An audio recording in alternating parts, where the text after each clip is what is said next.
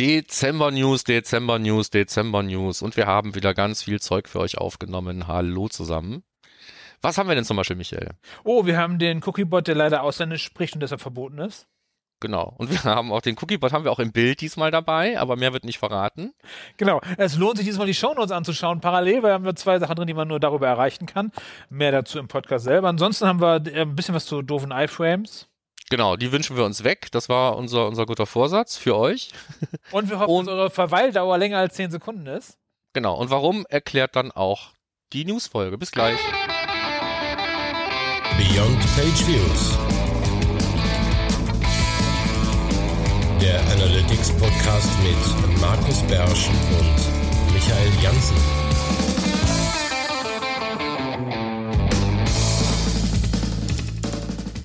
Herzlich willkommen zu deinem Lieblings-Analytics-Podcast hier bei Beyond Page Views. Hier ist Michael Jansen und virtuell neben mir sitzt. Markus Beersch aus dem wunderschönen Mönchengladbach. Hallo zusammen. Genau, du bist in Mönchengladbach, ich in Köln. Wir hatten bisher, glaube ich, eine Folge, wo wir an einem Ort waren. Genau. Und das war dann dieses Köln. Genau, ansonsten äh, haben wir das ja schon wieder gut rumgekriegt. Wir haben es tatsächlich jeden Monat geschafft, was zu veröffentlichen.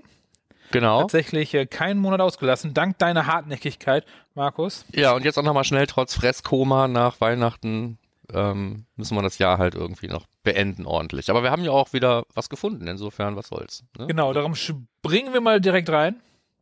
Genau, Markus, aber ein bisschen iTunes. Housekeeping muss sein. Genau, Ja? iTunes, Markus, unsere Bewertungen. Ja, ich habe viele Leute persönlich angesprochen, die hatten alle einfach nicht das richtige Telefon. Wir sind auf 49 stehen geblieben. Du hast ja mal ganz vollmundig gesagt, wir machen bis Jahresende 100. Ich habe gedacht, vielleicht schaffen wir wenigstens die 50, aber nein. Das heißt, wenn du das hier noch dieses Jahr hörst und hast ein iPhone und willst uns echt einen Gefallen tun, dann mach doch wenigstens die 50 voll. So, das dazu. Ja, wobei ich habe ja gehört, die, die, die äh, alten iTunes-Bewertungen sind jetzt, nee, die neuen Spotify sind die alten iTunes-Bewertungen. Ja, Auf kann ja Spotify kann man jetzt bewerten. Okay. Also ohne Text, nur, glaube ich, liken oder so, äh, ab, Mhm. oder auch auf Android und so. Das heißt, auch da dürft ihr gerne uns ein, äh, lasst uns ein Kommi da. Nee, das, Das- war hier eine Bewertung, ein Like. Das klingt einfach genug. Dann machen Okay. wir halt das und zählen halt da demnächst nach.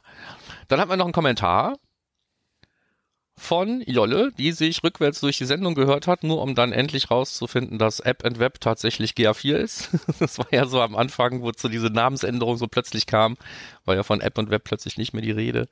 Ja. Ähm, und Google Analytics 4 Properties, ob das jetzt Google Analytics 4 Properties heißt oder nicht, da hatten wir, glaube ich, auch noch irgendwie so drüber diskutiert oder nicht. Das ist aber schon ein bisschen her. Und ähm, in dem Kommentar war auch ein Hinweis auf ein Jobangebot für einen Web-Tracking-Analysten, der auch noch ein bisschen Power BI machen sollte und den Tech-Manager betreuen und das alles in einem Berliner Startup, wo es um CBD geht. Okay. Aktuell der Markt ist ziemlich leer mit äh, Webanalysten, würde ich sagen. Ich glaube Also, also unsere Kunden versuchen, welche zu bekommen, gar nicht so einfach. Wir unterstützen da auch ansonsten gerne, auch wer, wer einen Job sucht, gerne, kann sich gerne melden bei uns. Dann können wir es mal andersrum machen. Ähm, ich glaube, wir kriegen genügend Anfragen, wo jemand, wo jemand braucht oder so, aber aktuell der Markt ist echt leer. So sieht es aus. Damit Okay. in die letzten Fundstücke des Jahres. Ja, tolle Fundstücke. Du hast ein tolles Fundstück gefunden. ja, ich, ich habe, ähm, also als erstes habe ich, aber das äh, haben wir, glaube ich, am letzten Mal hatten wir auch schon ganz kurz darüber gesprochen, dass es jetzt immer absurder wird, wenn es darum geht, was man darf und was man nicht darf. Da gibt's jetzt eine, ähm, eine Hochschule, ähm, welche war's? Verdammt. Ähm, die Hochschule Rhein-Main, die auf ihrer Seite sich extra die Mühe gemacht hatte, irgendwie ein Consent-Tool einzubinden namens Cookiebot. Ist ja jetzt nicht ganz super exotisch. Und dann haben die es jetzt aber ähm, auf den Sack gekriegt, mehr oder weniger, vom ähm, Verwaltung, vom hessischen Verwaltungsgericht, dass da irgendwie ähm, ja Cookiebot ähm, Dienste nutzt eines US-amerikanischen Anbieters, um den eigenen Dienst im Prinzip auch performant anzubinden. Der ist dann namentlich nicht genannt, aber ich glaube, es ist Akamai oder so, also jetzt auch wiederum jetzt eben halt kein Exot, ne, so. Aber weil da halt jetzt eben die Amis im Spiel sind, ist das halt alles irgendwie scheiße und deswegen darf das so nicht. Was im Prinzip eben heißen würde, dass ja jeder, der irgendwie mit Cookiebot arbeitet oder irgendwas anderem, was sich Sorgen macht, dass es irgendwie performant bereitgestellt wird und deswegen irgendein CDN-Anbieter nutzt, ähm, vielleicht irgendwie ein Problem hat oder auch nicht. Das ist schon echt übel. Das Schönste an dem Spaß Beitrag mehr. ist eigentlich der, der, der, der Seitentitel. Ach, da wollte ich auch noch drauf. Das fand ich auch. So, ihr müsst selber gucken, wenn ihr das wissen wollt. Also ihr müsst in die Fundstücke und müsst den Link anklicken, damit ihr mitlachen wollt. Mit, genau, damit die Verwaltungsgerichtsbarkeit Hessen äh, brilliert mit ihrem Seitentitel. Finde ich Ja. sehr schön. Diese scheiß Variablen, die man nicht füllt, ne? Egal. So, sehr schön. Das war unser erstes Ding. Ähm, äh, unser erstes Fundstück Cookiebot. Ähm, ausländ ausländisch sprechende Cookies dürfen nicht mehr benutzt werden. Also ich, ich würde ich würd jetzt, ich würde jetzt gerne drüber mitdiskutieren, ob das jetzt sinnvoll ist oder nicht, oder ob wir jetzt alle irgendwie überhaupt noch ein CDN nutzen dürfen oder nicht, aber das ist eigentlich echt mühselig. Ich hoffe, das wird sich alles noch so ein bisschen aufklären und vielleicht ja, auch, sonst müssen wir mal einen Gast dazu reinholen.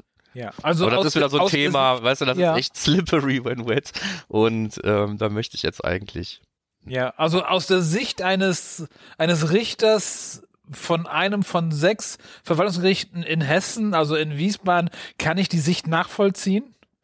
Aber sie hat nichts mit der Realität zu tun. Das, das meine, meine, paar Centstücke dazu.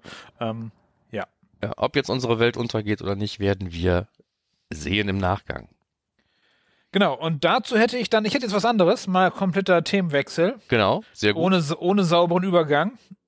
Ähm, und zwar Mixed Methods von Konversionskraft, ein interessanter Artikel. Wie gehe ich eigentlich vor? Benutze ich eine Methodentriangulation oder lieber doch äh, Mixed Methods? Wie gehe ich da vor? Um einfach die Website besser zu machen. Artikel relativ theoretisch. Da geht es halt um die Verknüpfung von qualitativer Forschung und quantitativer Forschung, was dann dieser Mixed-Ansatz ist und von daher einfach mal selber lesen und selber herausfinden, was für euch am besten passt. Auf jeden Fall zeigt es uns, dass nur AB-Tests halt wenig sinnvoll sind als Beispiel jetzt, sondern durchaus mehr man reinstecken kann, um zu gucken, was haben wir denn für Customer Insights, was können wir denn für die tun. Das war's eigentlich schon. Ja. Und was ist jetzt cooler? Zuerst das eine, dann das andere oder parallel? Nee, oder? ach so, ach so, nee, nee, das äh, Mixed Message geht ja darum, dass du vom einen zum anderen gehst und dadurch die Ergebnisse des anderen verbesserst. Du startest also mit der qualitativen Forschung und wirst dann quantitativ. Ähm, oder Oder andersrum. umgekehrt. Genau, also Oder äh, machst es es parallel. Ist, nee, nee, da, genau das nicht, Markus. Das Da ist steht nicht hier doch. Message. Punkt 3, paralleler Ansatz. Ja, aber darum geht's nicht. Es geht ja darum, dass die nacheinander, dass, dass die besser werden. Darum geht's im Artikel.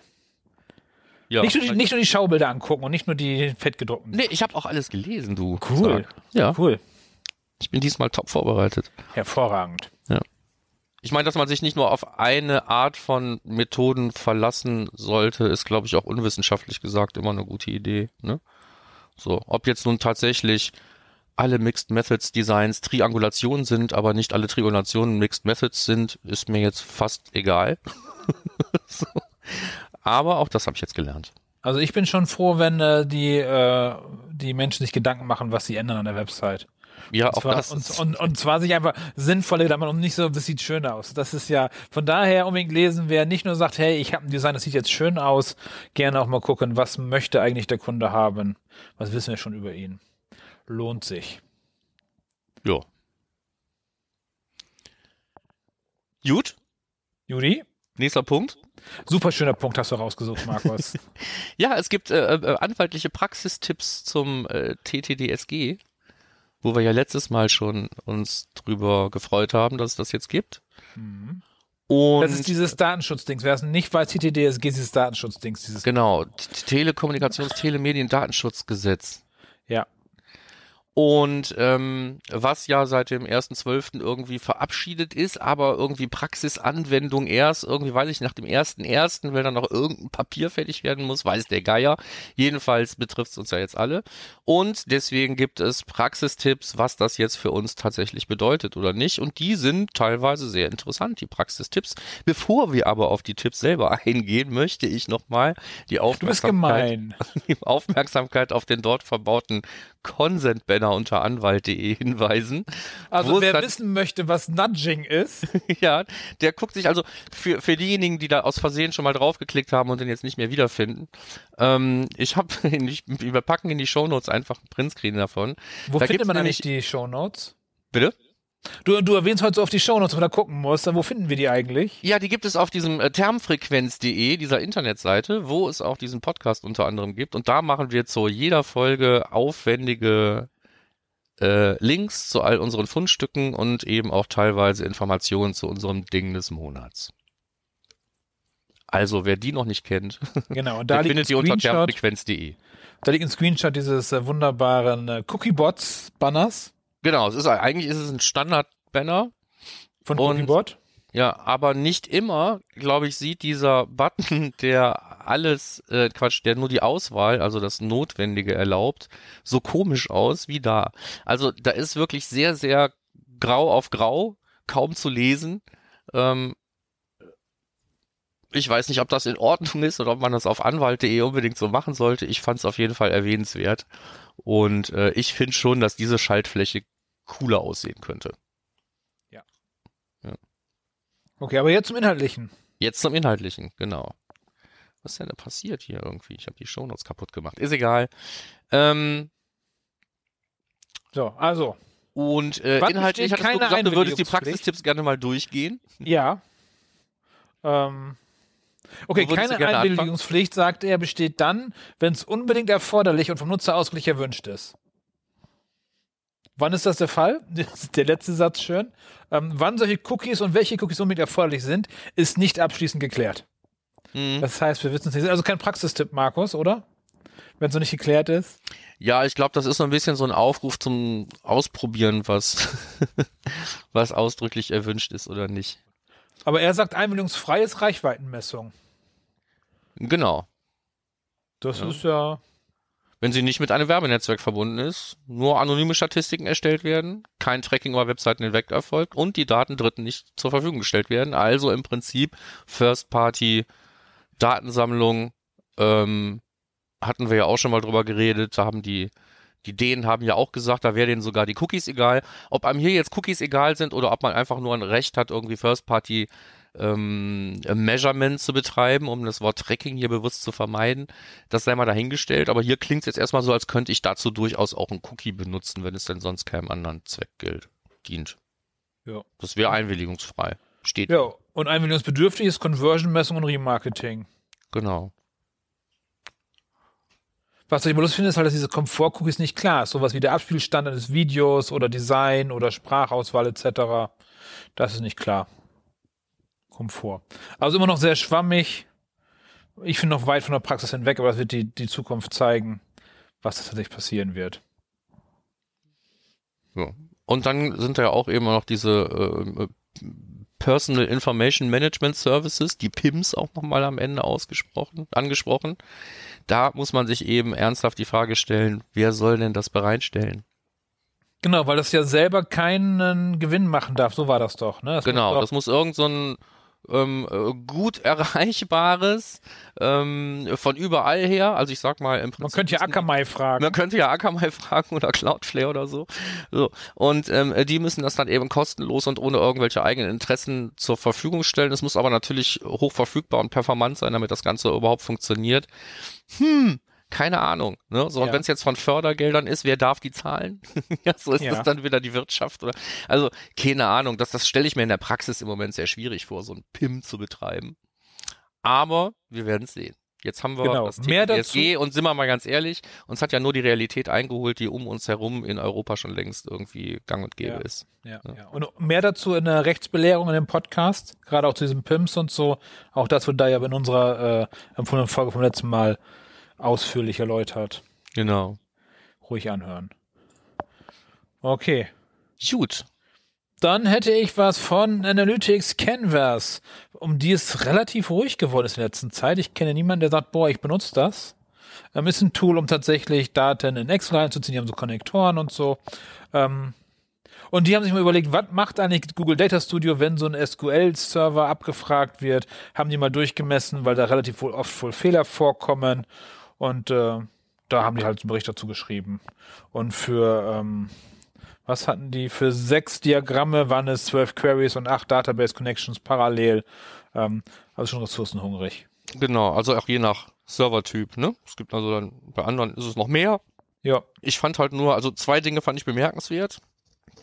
Erstens fehlt da noch ein Link to Blogpost. Hast du das gesehen? Ja. Ja, so. Ähm, Also irgendwie kann man mit Custom HTML das alles irgendwie viel besser machen. Leider ist der entsprechende Blogpost da noch nicht verlinkt. Das kommt vielleicht noch. Und ähm, deren Lösung ist einfach alles in BigQuery reinpushen und dann geht das schon. Ne? Natürlich, super, alles So. easy. Dann geht das schon, dann geht das auch schneller, das haben sie ja nachgemessen. Ob das aber jetzt die beste Lösung ist, dann die Live-Abfragen immer wieder auf der BigQuery-Datenbank zu machen, das steht hier eigentlich nicht. Ich fand das so ein bisschen ähm, unreflektiert, diese Empfehlung. Aber sei es drum. Ja, Ne? Also auch wenn du die Daten dann jedes Mal aus der BigQuery-Datenbank abrufst und dir da keine Gedanken machst, wie man das vielleicht irgendwie schlauer machen kann, ähm, könnte das auch teuer werden. ja. Ja. Aber es war wenigstens schnell. also insofern, Zwei Sekunden gegen 25 oder so. genau. Ja, oder, oder, oder zwei gegen 32 oder sowas, keine Ja. Ahnung. Jedenfalls auf jeden Fall enorm viel schneller, das stimmt schon mal. Ne? Und wenn man dann die Zeit, die es verbrennt, irgendwie mal x User, ähm, mal Stundensatz und so. Das kann natürlich sich tatsächlich rechnen, aber wollte nur noch mal den ähm, gerade übrigens verbundenen Finger erheben und sagen, Vorsicht. Was hast du denn gemacht? Ich habe keine Ahnung, was ich gemacht habe. Ich bin jetzt in dem Alter, wo plötzlich irgendwie Okay. Gliedmaßen Zur Info, wer es jetzt nicht gesehen hat, weil ihr den Videostream nicht habt, äh, äh, der Finger ist verbunden von Markus. ja, keine Ahnung. War das Der der Mittelfinger? nein, äh, ja, doch tatsächlich. Der hat von selber entschieden, äh, tut jetzt weh. Okay, Ähm, gut. Gut, nächster Punkt Ja, hast du? Habe ich, genau. Und zwar habe ich gefunden einen Blogpost, wo im Prinzip etwas beschrieben wird, was ich selber auch schon mal exemplarisch probiert habe und wo auch hier referenziert im Blog von Mark Edmondson gab es auch schon etwas ähnliches zu lesen. Da geht es darum, dass man ja theoretisch, wenn man Daten im Consent-Mode erhebt und die an einen eigenen Tracking-Endpunkt sendet, wie einen serverseitigen Google Tag Manager, dass da ja im Prinzip alles, was an Google Analytics 4 zum Beispiel gesendet wird, ähm, ja trotzdem durch deinen eigenen Endpunkt geht und sich von, ähm, sagen wir mal, im Consent, also mit Zustimmung gesammelten Daten ja nur marginal unterscheidet. Hauptsächlich eben in der Langlebigkeit einer äh, Client-ID und eben diesem Consent-Mode-Parameter namens GCS.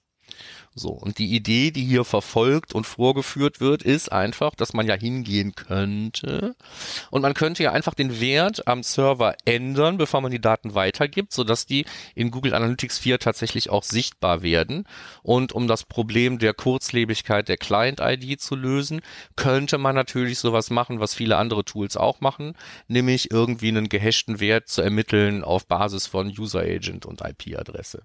Und das alles ist hier inklusive Codebeispielen einfach mal vorgetont worden. Und ähm, ja, man kann das technisch machen. Die Frage Was hat ist, man da gewonnen, Markus? Was hat man dadurch gewonnen? also gewonnen ist einfach, dass du 100% äh, deiner Besucher plötzlich wieder in Google Analytics siehst. Ähm, ein Teil davon halt mit einer, wie man ja heutzutage so schön sagt, synthetischen Client-ID, ähm, die dann auf der Google-Seite im Prinzip auch nicht dazu dienen kann, irgendwie Profile zu bilden, Remarketing oder sowas auszuspielen. Also im Prinzip ist hier die Argumentation, wenn ich die Daten so an Google Analytics sende, dass Google da nichts mit anfangen kann, dann ist das genauso gut wie First-Party-Datensammlung. Das ist es im Prinzip. Und hier wird erklärt, wie man das technisch umsetzen kann. Ich würde es aber sehr, sehr vorsichtig implementieren und nicht ohne meine Datenschutzmenschen im Haus informiert zu haben, was ich da gerade tue und mit welchem Ja. Zweck. Aber es geht.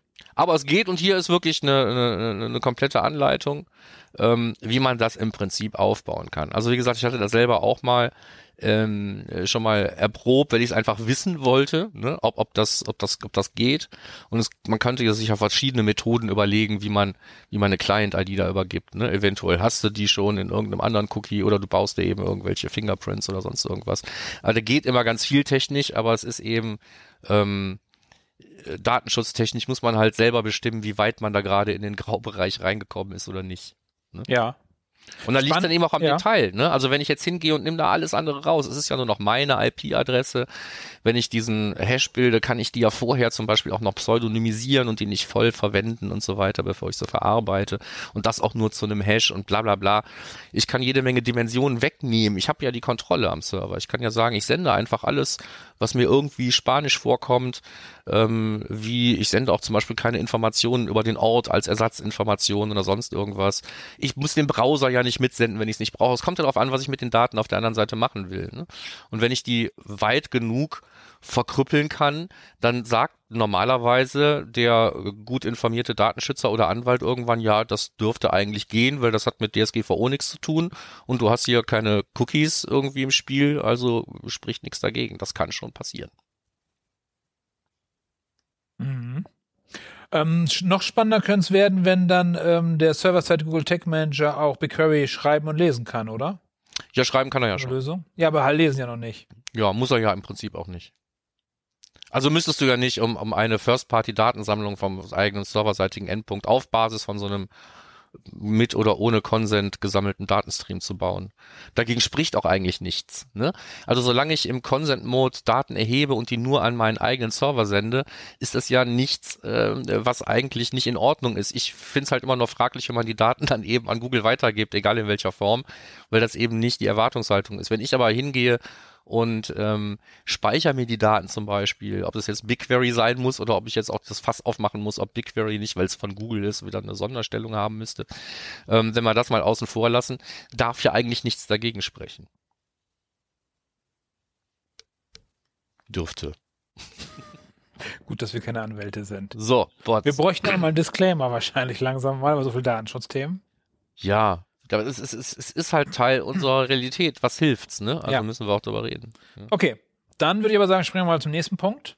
Genau. Und zwar hat äh, Gymalytics nach Jeffalytics, Jeffalytics und allen anderen Analytics haben wir auch natürlich Gymalytics. Gymalytics. Und der hat mal geguckt, äh, wie viele Bots sind eigentlich so unterwegs, insbesondere dann, wenn man Display-Advertising macht. Und mhm. äh, er hat irgendwie eine Million Prozent. Also ganz, ganz, ganz, ganz viele. Es waren kaum echte User dabei. Das ist auch das, was ich ganz viel sehe. Ja, ich fand es überraschend, dass er es so überraschend fand. Also, okay. ja, da gibt's ja hier, weiß ich nicht, wie heißt das Ding, das Fu Analytics oder so, ne, vom äh, Kenne ich nicht.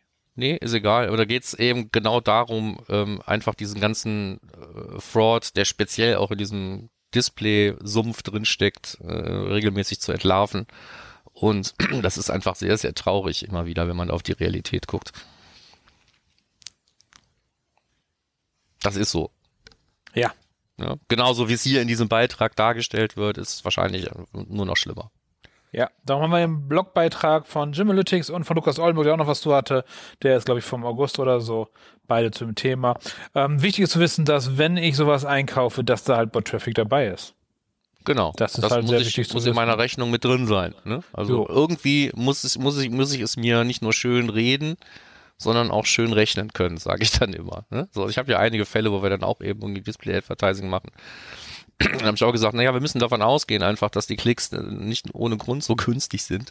Und äh, wir müssen halt sehr darauf achten, dass wir ein Minimum an Qualitätssignalen von den da eingekauften Besuchern einsammeln, bevor wir die jetzt unreflektiert in irgendwelche Remarketinglisten reinschmeißen. Das ist ja. einfach so. Also es ist ja nicht alles Schrott. Ne? Also wenn, wenn jetzt wenn du Glück hast und 50 Prozent ist Schrott, dann hast du ja immer noch 50 Prozent, die okay sind, ja. Und wenn der, wenn der Preis stimmt, dann ist das tatsächlich ja aus wirtschaftlicher Sicht ist es dann ja erträglich. Es ist halt nur trotzdem immer noch furchtbar, wie viel Augenwischerei da in diesem Bereich passiert. Ja, ja, ja, ja, ja. Und am Ende ist halt wichtig, was am Ende dann tatsächlich für, für Umsatz reinkommt oder für Gewinn. Und dann ist ja egal, ob man die jetzt äh, für 10 Cent einkauft oder für einen Euro pro Stück. Mal sehen, was genau. man daraus macht. Ne? So, ich habe auch im, im, in meinem Online-Shop habe ich auch keine 100% Conversion Rate auf, auf toll eingekauften, hochqualitativen Traffic. Ich kann ja auch nicht alle glücklich machen. Gut, bei Bots ist es besonders schwierig. Ne? so, aber ähm, wie gesagt, wenn, wenn, wenn, wenn, wenn, wenn, die, wenn die Kosten-Nutzen-Rechnung irgendwie stimmt, ist es ja in Ordnung. Ja. Okay. So, dann haben wir aus dem Morfire-Blog einen, ähm, ich sag mal, Basic-Beitrag äh, dazu, wie man äh, in jedem Browser im Prinzip eigentlich die Konsole dazu benutzen kann, um Elemente zu identifizieren, einen Blick in den Data Layer zu werfen und überhaupt ein bisschen mal die Füße nass zu kriegen, vielleicht mit der, äh, mit der, mit der Konsole, weil die halt wirklich sehr hilfreich ist. Ähm, zur Not eben auch mit, im Zusammenhang mit äh, Chrome Extension zu dem Google Analytics Debugger. Wie zur Not? Äh, das ist nicht die Not, das ist die Kür. Hm, Die ist jetzt nicht mein Lieblingsplugin, aber da haben wir ja sogar mal Nein, aber jetzt generell die. Plugins. Genau, ne? So, aber speziell mal äh, in den Netzwerkverkehr reingucken und so weiter. Also alles Dinge, die äh, zumindest bei mir auch zum täglichen Leben gehören und wo ich gar nicht mehr drüber nachdenke. Viele Sachen mache ich einfach in der Konsole und das kann einen hier gerne mal dazu anhalten, auch nochmal Gedanken darüber zu machen, selbst wenn man jetzt nicht unbedingt ähm, äh, super fit mit JavaScript ist oder sowas. Also ich sag mal, den Netzwerkverkehr mal zu suchen und was ist da an ausgehenden Hits rausgegangen, da muss man kein Entwickler für sein. Oder sich mal den Data Layer anzuschauen, das geht da einfach immer ganz, ganz schnieke. Oder die, Und oder die wo, was dann eben auch angesprochen wird, ist, wie kann ich da irgendwelche ähm, Elemente identifizieren, um mir daraus dann zum Beispiel irgendwelche kruden CSS-Selektoren zu bauen, um die im Checkmanager zu nutzen. Ich finde es halt immer wieder schade, dass ähm, bei allen Ansprüchen, die wir ja eigentlich so an unsere eigenen Lösungen haben, wir oft, ich weiß nicht, wie es dir geht, aber ich muss in meiner, meiner, in meiner täglichen Arbeit eben dann doch immer wieder irgendwelche Kompromisse machen und teilweise sehr, sehr traurige CSS-Selektoren schreiben, um überhaupt irgendwie an diese Elemente ranzukommen, mit denen ich irgendwas veranstalten will, weil ich lesen will, was draufsteht oder was auch immer. Und Weil, da also brauche ich die Konsole halt auch immer wieder. Bitte? So ein Beispiel, wo du dann, Also die ganz besonders traurigen Beispiele, da habe ich normalerweise mache ich da Printscreens von und, und, und, und schreibe dann da einen Tweet dazu oder sowas. okay, Da war letztens wieder so ein Ding. also wenn man man, nicht man durchnummeriert, finde ich es ja ganz gut mit den äh, Selektoren. Also du meinst also so, so ein siebtes Dritte Element. und tralala. Ja, nee, das, siebtes Element, drittes ja, Element. das ist auch Das schon ist, schlimm genug, aber Ja. ähm, wenn man jetzt über, über, über Attribute zum Beispiel gehen muss von Elementen und die am besten noch verknüpfen und so weiter, um an das Richtige ranzukommen, dann wird schon irgendwann traurig, finde ich. So was hatte Ja. ich hier als letztes, da war doch irgendwie noch so ein Ding, das waren ähm, Query Selector, Input Type gleich Radio, Name gleich Shipping Method, Checked, Labels, Inner Text, Split. So, ja, so, da, das ist, äh, muss, muss, da muss man fünfmal schlucken. Und ähm, das, solche Sachen muss man halt dann trotzdem immer mal machen. Aber das geht halt auch nur, wenn man ähm, sich so ein bisschen dann eben auch mit dem DOM mal auseinandersetzt und den sieht man in der Konsole. Also lange Ja. Rede, kurzer Sinn, die Konsole ist euer Freund. Was ist denn dein Lieblingsselektor? Also wie, wie machst du es am liebsten? Also wenn ich schon was selektieren muss, dann natürlich am liebsten per ID. Ähm, weil es einem nicht nur am simpelsten, sondern in einem ordentlich gepflegten Quelltext ist so eine ID ja in der Regel auch eindeutig ähm, eben am stabilsten Ja. vorkommt. Ich mag sonst noch die Data Attributes. Ja gut, wenn man wenn man sich die Mühe gemacht hat, Data Attributes auszubringen äh, auf einer Website, dann haben die eine ganz gute Chance tatsächlich auch sowas wie Updates zu überlegen. Und ja, dann nehme ich die auch ganz gerne. Weil so ein CSS kann sich ja schon ändern, so eine ID, weil irgendwas, äh, Wobei, wenn ich mich recht entsinne, haben wir auch mal in den Urtiefen unserer Sendung haben wir noch was dazu gemacht, dass man Data Attributes ja im Prinzip auch als Data Layer für arme Ersatz benutzen kann. Egal. Wenn ich das finde, verlinke ich das hier mal. Ja. Apropos, hier, mir fällt gerade ein, äh, ein Fall von schönen IDs ist Typo 3, wo in Ja. der Regel ja jedes Content-Element durch äh, ID'd wird. Ja. Ist Hat das denn immer stabil oder könnte das beim Man kann, man kann Rendern löschen. und Cachen wieder anders Nein. ausfallen? Nee, nee. Nee, bleibt, aber wenn du, das, wenn du das Element durch ein neues ersetzt, dann ist das weg. Also dann ist die ID ja weg, weil das sozusagen durchnummeriert ist. Wie ein Ja. Index PHP ID gleich, kennst du ja von Ja, anderen ja, Websites. Und sowas ist genauso nur intern dann. Ja. Hat, die, hat jedes Element eine ID. Na gut, solche IDs wären dann auch nicht meine Lieblings-IDs, glaube ich. 123, eine 167. Genau, okay. Das dazu zu der Konsole immer wieder gern benutzt. Und jetzt was, was doof ist. Jetzt was, was super doof ist, ähm, was man auch in der Konsole nicht so richtig gut findet. iFrames. Punkt, das war's. iFrames sind doof. Ja. So, Danke fürs nee, also, äh, genau. genau. ähm, wir haben das Jahr 2021. Ähm, ich habe ganz früher, Markus, du ja auch noch bestimmt, äh, Websites mit Frames gebaut. Mhm. Die gehören aber auch in die Vergangenheit äh, hin und die gehören nicht in das Jetzt. Äh. Es gibt immer noch, dass man iFrames auf seinen also für alle möglichen Sachen, für Sachen von für, Formulare, für irgendwelche Funktionalitäten, ähm, die sind super blöd zum Tracken.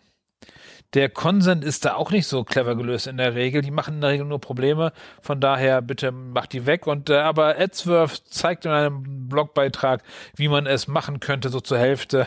Die andere Hälfte fehlt. Das heißt, Post-Messages-Verfahren und so äh, funktioniert ganz gut, wenn man mit Entwicklern zu tun hat, die wissen, was sie tun und man die Zugriff auf den, auf den iFrame haben. Ansonsten schwieriger. Ja. Also ich, ich habe auch häufiger mit iFrames zu tun, was weiß ich, ob es irgendwelche Buchungsstrecken sind Oh, oder ja. Konfiguratoren oder weiß der Geier. Das sind ja oft Dinge, die eben von anderen zur Verfügung gestellt werden. Und wenn man dann irgendwie sagt, ja komm, ey, wenn wir jetzt hier Tracking machen müssen schon, ja, äh, und das hier so bleiben muss, dann lass uns doch bitte wenigstens ordentlich Messages versenden. Äh, es ist super interessant festzustellen, dass, dass viele der ähm, Anbieter von solchen Dingern da noch nie von gehört haben. Also nicht, dass die nicht technisch wissen, dass das geht, aber dass es eine gute Idee wäre, sowas mal zu machen, an den Parent Frame irgendwelche Informationen zu senden von irgendwelchen Kerndingen, die dann in deren Lösungen passieren. Das wissen die in der Regel gar nicht, dass das wirklich ein, äh, dass das Probleme lösen würde und sind oft sehr dankbar. Ne? Also ich habe jetzt äh, drei, vier Mal wirklich sehr, sehr gute Erfahrungen gemacht mit sehr schnellen und, und stabilen, ordentlichen und gut mit mir abgestimmten Implementierungen von irgendwelchen Herstellern von irgendwelchen Dingen, die in iFrames angeboten werden. Ja, Also wenn man es denen erklärt, dann sind die glücklich und sagen, hey cool, nee, können wir machen. Eben. Ne? Was, das ist- das ist für die eben ein nicht nur für diesen einen Kunden das. gut, sondern Ja. im Prinzip, wenn sie es dann auch ordentlich dokumentieren, ist es dann auch auch für alle anderen Kunden gut. Ja. Das finde ich immer ganz prima. Und die, das traurige Gegenbeispiel ist dann, man kann dann überhaupt nichts machen, ja. Ähm, aber man kriegt vielleicht wenigstens noch den Google Tag Manager da rein. Dann lasse ich mir da tatsächlich einen eigenen Container einbauen. Ähm, also einen separaten Container, Mhm. aus dem ich dann eben über irgendwelche ähm, üblen CSS-Selektoren oder sowas mir raussuche, was ich da irgendwie an als Ja, nicht schön. eben an den Elterncontainer im Prinzip versenden möchte. Ähm, aber das ist dann eben immer noch die bessere Lösung, statt jetzt irgendwie hinzugehen und zu sagen, ja, wir, wir blenden jetzt wieder ein, ein iFrame in den iFrame ein, um dann wieder ein Stück von der eigenen Website laden zu können, damit wir wieder First-Party-Cookies lesen und all so ein Kram. Auch das ist ja in der Vergangenheit alles gerne schon mal gemacht worden. ne? Ja, aber am liebsten gar keine iFrames. Ja. Das wäre toll. Ja. Ja. Wenn ich mir was wünschen dürfte für 2022, na gut, realistisch für 2023. Also man hat doch so viel weggekriegt. Äh, Wir sind, äh, Was wir denn? sind flashlos Cookies. geworden. Wir sind die Cookies Ja, losgeworden. Cookies gehen gerade auch alle weg. So könnten wir nicht iFrames auch irgendwie. Sind das sowieso auch aus Datenschutzgründen sind iFrames doch echt ein Problem. Ja, total. Ja. Also besonders wenn sie noch von fremden Domains kommen. Ja, und bloß weil, weil es heute eben da nichts Zusätzliches mit ausgespielt wurde, plötzlich in meinem Browser heißt ja nicht, dass es äh, morgen immer noch. Ja. Naja, Okay, also iFrames weg. iFrames weg Markus, damit. Ja. Tick, du bist dran. Ich bin dran. So, ganz kurz. Google Analytics 4 kann jetzt auch die Google Search Konsole anbinden. Hey. Hey. Das war's. Ja, also ich, wir waren ja von der GSC-Implementierung im alten Analytics auch schon so total geflasht, deswegen kann ich jetzt hier nicht so. Lass doch den. Sarkasmus. Die Leute kennen dich nicht so gut vielleicht, dass sie denken, du bist da wirklich geflasht von. Nein, Oder- bin ich nicht. Aber das, das Einzige, was, was, was wirklich ja äh, cool ist, ist, dass gerade rechtzeitig zu dieser Integration eben das Design der Google Search Konsole sich an Google Analytics 4 angelehnt hat. Jetzt muss man sich nicht mehr so, ne, also optisch Ja. findet man sich da jetzt schnell zurecht. Wenn man mit Google Analytics 4 sich schon rumschlagen durfte, dann hat man unter dem Google, Google Search Console Redesign nicht so gelitten. Apropos, wie lange verweilst du in der äh, in Google Analytics 4 so? Ähm, Das war Also eine super ich- Überleitung. Das war eine super Überleitung. Ja, also ich, ich äh, relativ lange, ne? also mit zehn Sekunden komme ich da selten klar.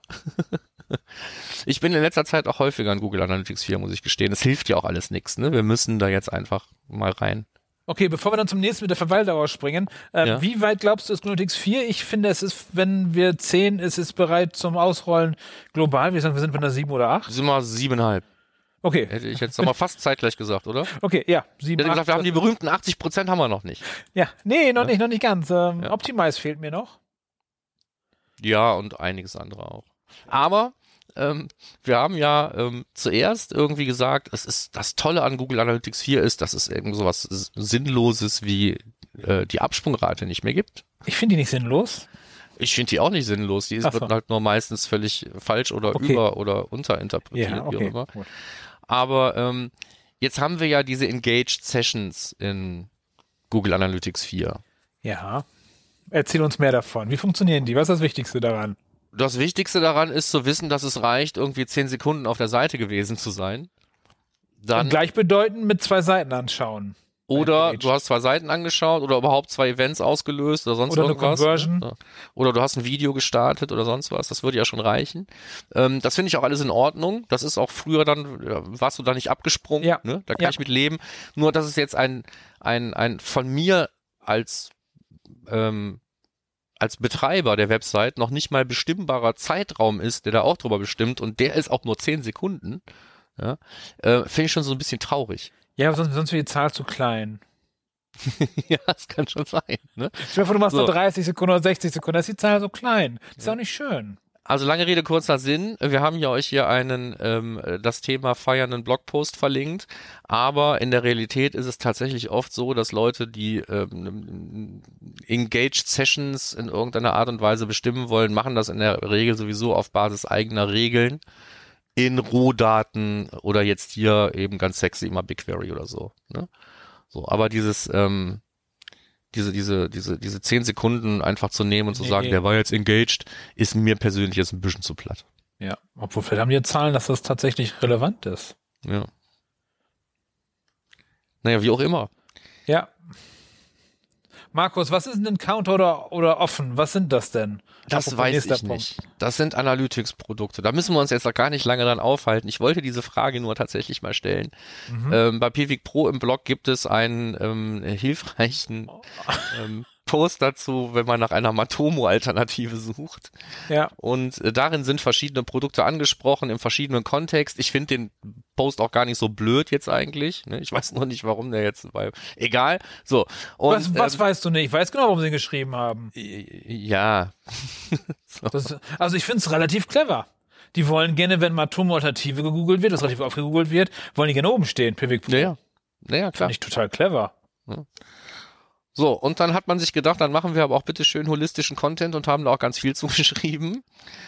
Und unter anderem eben auch ähm, äh, in Aufzählungen oder in Vergleichslisten habe ich dann da zwei Produkte gefunden, die ich nicht kenne. Und der eine heißt Counter, der andere heißt Offen. Vielleicht heißt der Offen auch nur eigentlich Open oder Open Analytics oder keine Ahnung. Ich wollte jetzt wissen, wer kennt diese Produkte? Wer kennt Offen Analytics oder Counter Analytics? Oder Okay. ohne Analytics? Wissen wir nicht. Okay. Und jetzt kommen wir zur Shameless Self-Promotion von dir. Genau. Das ist ja eigentlich bloß ein ähm, Folge-Hinweis zum Hinweis aus der letzten News-Sendung, wo wir aber ge- geredet hatten, dass wir ja ähm, Content Engagement auf verschiedene Weise irgendwie vermessen können. Ähm, mit diesem Sichtbarkeitstrigger, Schnickschnack und so weiter. Der ein oder andere mag sich erinnern können, ganz grob.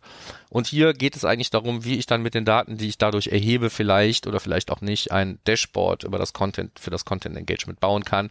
Dazu habe ich auch ein Video gemacht, das sei hier nochmal verlinkt. Muss ich nochmal anschauen.